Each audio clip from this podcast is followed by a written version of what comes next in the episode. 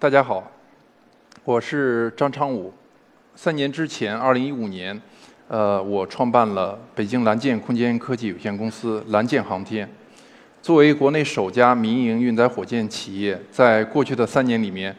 我们见证了中国商业航天的一个快速的成长。所以今天也希望借这样一个机会，跟大家分享一下中国的私营火箭。火箭在整个航天领域里面是一个根基性的运输工具。大家知道，火箭最重要的就是把有效载荷从地面运送到它的任务轨道。然后在这个过程中，火箭的核心任务是到达一个制高点。但是从另外一个角度，火箭在整个航天工业里面也是在一个至高无上的一个一个位置。是什么造就了？整个航天工业体系，客观的说是火箭，但是是什么造就了火箭？应该说是国防工业。所以从诞生之初，运载火箭就是跟国防军工、跟弹道导弹技术紧密相连的一个运载工具。我们放眼全世界，火箭屈指可数。我们中国有长征火箭家族，美国有德尔塔、火神。俄罗斯有质子号，欧洲有阿里安。俄罗斯的质子号是第一发研制是为了民民用发射的这样一枚运载火箭。在它的之前，运载火箭的鼻祖大家都知道是德国的 V 二 V 二导弹。应该说，在过去的半个多世纪里面，运载火箭所承担的使命更多的是国家任务，国家去深空探测或者。做特定的军事的发射，但是在两千年以后，这个领域里面发生了翻天覆地的变化。我们大家最熟悉的 SpaceX，二零零二年注册成立，但是在它之前还有另外一家公司，在最近几年也走到了公众的面前，就是蓝源 Blue Origin。时至今日，在美国，其实除了这两家民营的火箭巨头以外，还有另外的。小十家的民营的运载火箭企业，应该说，在过去的十年里边，在美国这样一个环境里面，把美国的运载能力、进入太空的能力，悄无声息地转移到了民间，让更广泛的企业拥有了进入太空的能力。在这个能力的背后，催生了我们新一代的整个低轨开发的热潮。也在一五年的时候，把我们国内的商业航天的环境向前推动了一大步。为什么现在商业航天在走过了九十年代，走过了两千年，走过了两千一零年之前的几次的泡沫，我们又再一次回到了把航天的视角聚焦到了商业航天，就是我们新一代的低轨开发的热潮。大家可以看到，在两百公里和一千公里是我们通常意义上的整个近地轨道 （LEO 轨道）。当然，从卫星的角度，大家知道我们有 LEO、有 GEO、MEO、HEO 等不同的轨道类型。不同的轨道类型分布着不同的卫星的类型，通信、导导航、遥感。但是，原来的卫星全都是在国家的意志下造出来的，动辄数亿美元。动辄数吨的这样一些大型的卫星，分布在从高轨到中轨不等的轨道类型上，更多的承担着国家的任务，或者说一些非常有实力的企业的一些市场化的服务。但是，整个领域也在往前去进步，不管是新型的电子元器件的出现，还是新型的通用化小型化的卫星平台的出现，以及新型的运载火箭的出现。让整个低轨市场开发的机遇再次摆在了公众的面前。卫星的一个能力从来都是上帝视角，它能够二十四乘以七，全天候无缝地覆盖整个地球，不管在通信、导航，还有这种数字地球遥感领域，都提供了一个全新的视角。所以目前不仅是传统的做卫星研制的企业，在整个低轨的机遇面前在奋力前冲。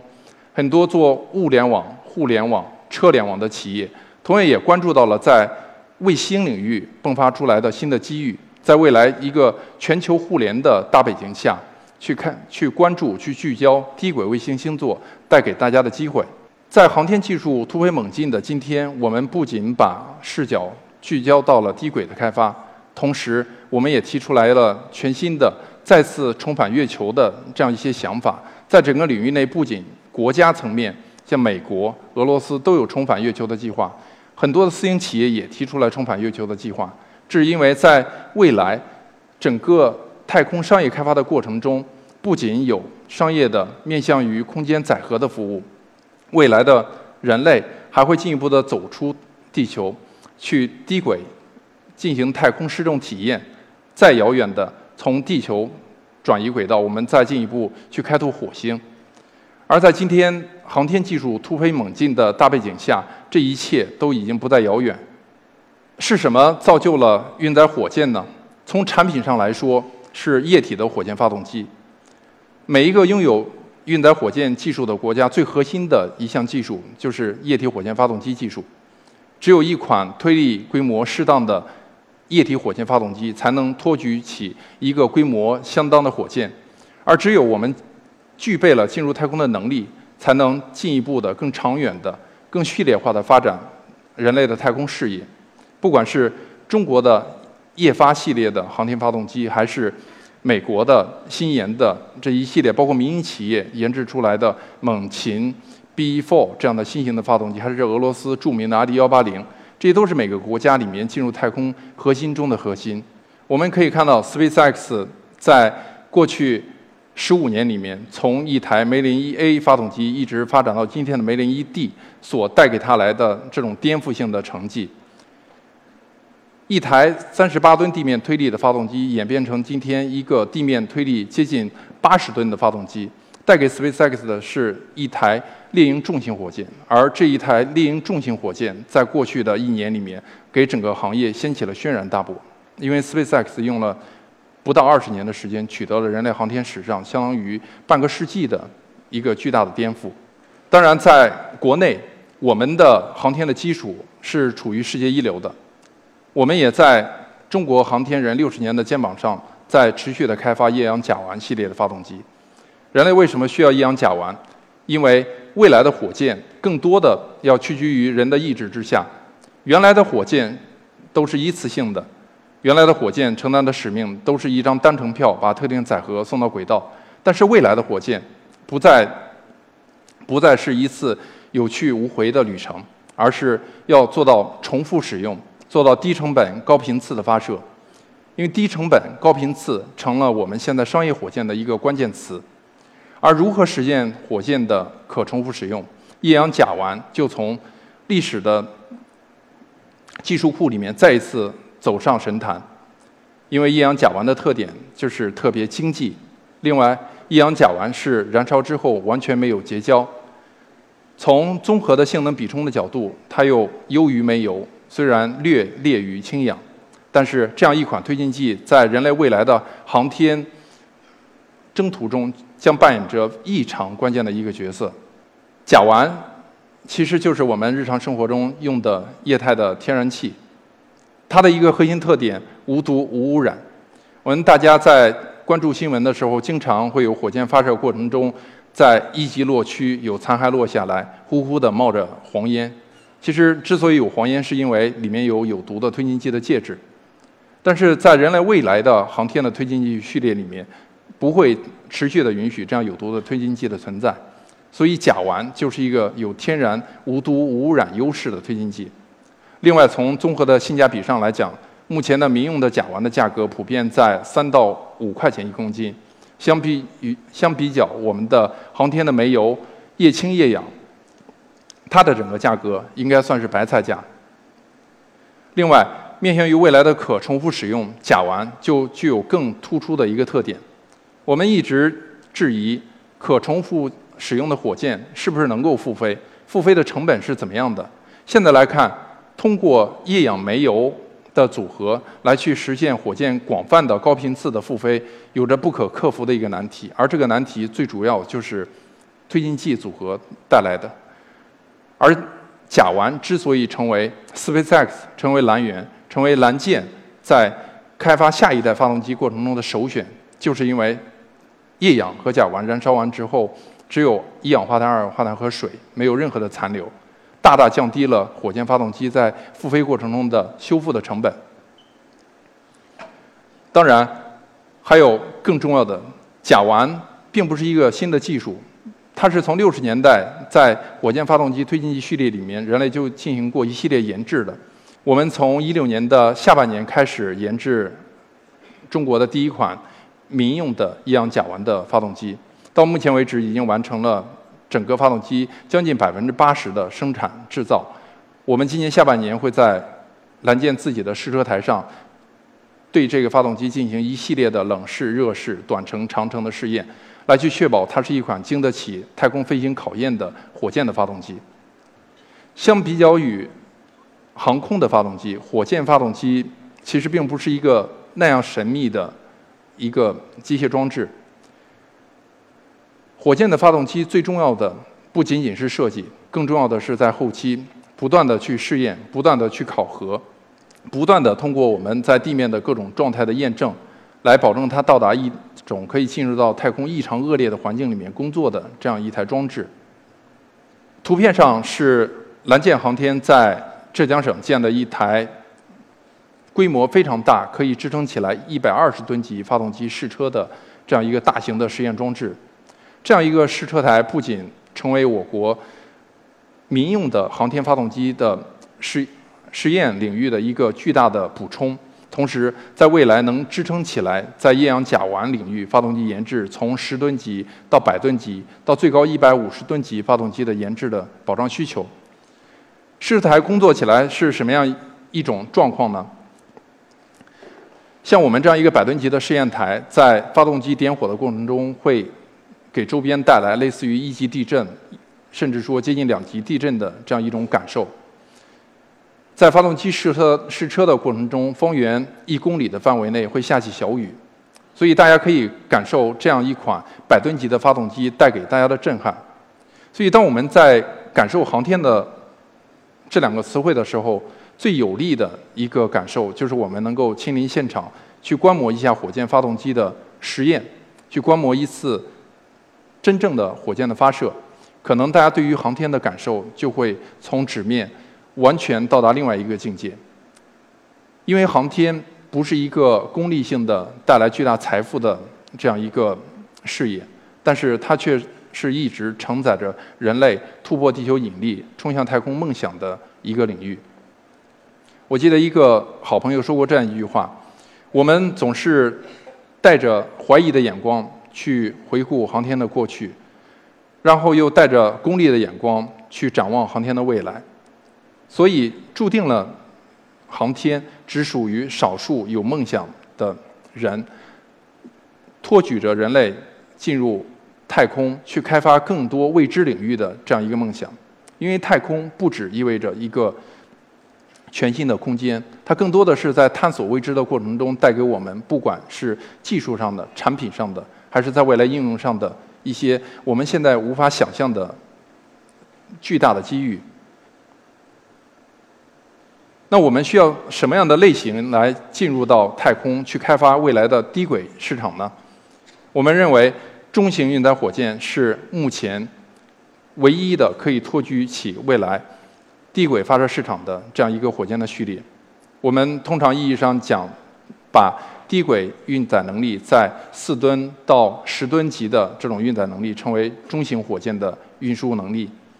我们可以看到，在中国过去。六十年的航天历史上，发射次数最多的包括长二丙、长二丁、长四系列运载火箭，全都是中型的液体火箭。也可以预见，他们在未来的低轨的开发过程中，会扮演越来越重要的，不管是星座的组网，还是空间飞行器发射的这样一些任务。当然，全世界范围内，在过去的半个多世纪里面，最主要的发射的火箭类型也是中型火箭。大家可以看到，横轴是火箭的发射发射的频次，纵轴是火箭的这个推力规模。最最密集的是在低轨运载能力达到四吨多的运载能力的这样一些火箭的序列。但是我们之前已经存在的这些火箭类型，不管是我们部分的长征系列运载火箭，还是印度的 PSLV 这样的火箭，还是俄罗斯的质子号，普遍都有一个共同的问题：有毒推进剂。传统的井类的推进剂要慢慢的走出航天推进剂的序列，被更加清洁环保的，不管是甲烷还是液氢液氧来去替代。另外，价格昂贵，商业火箭的一个关键词就是更高的频次。更低的价格以及更快的发射的准备准备周期，所以发射准备的时间更短，能够做到快速响应，是未来火箭发展的一个趋势。还有就是单次使用，航空和航天的一个巨大的区别。航空的机票之所以能够做到每一个老百姓现在都能承受得起，就是因为它不断的重复使用。当然，对于这种。产品的耐受度的要求也非常的不一样，但是未来火箭要发展的一个趋势，也是把它能够航空化、多次使用，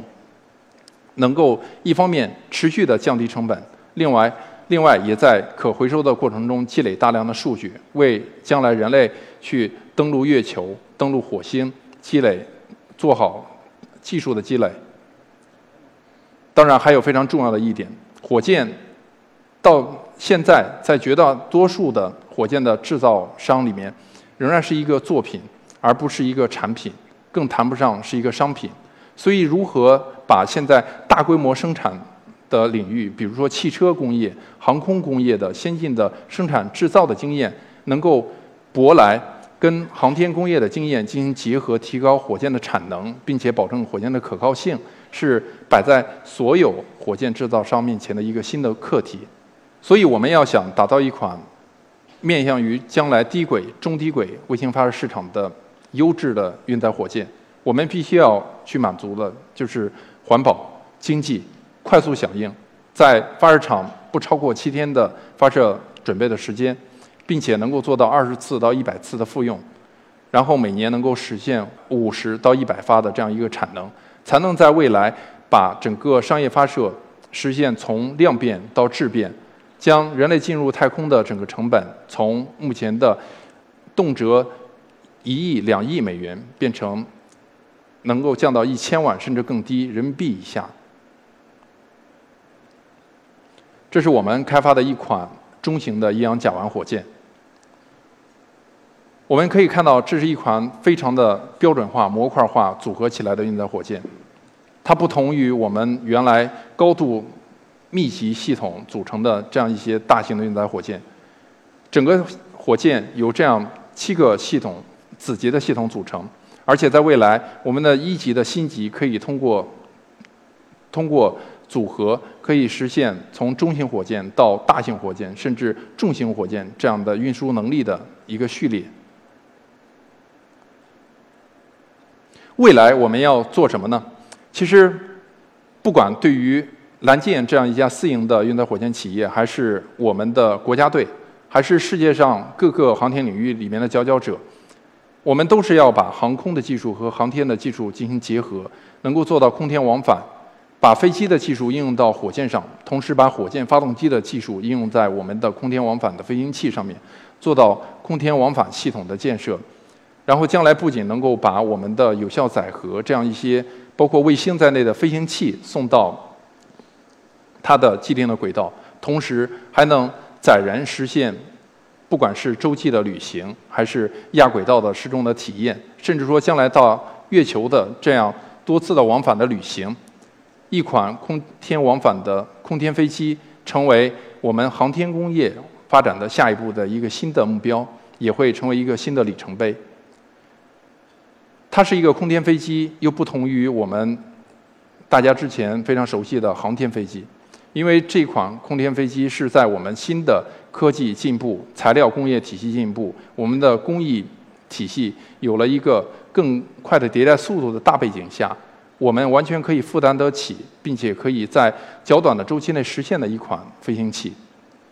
我们当然期待中国能够在空天飞机这样一个事业上，在未来的十年里面走在世界的前列。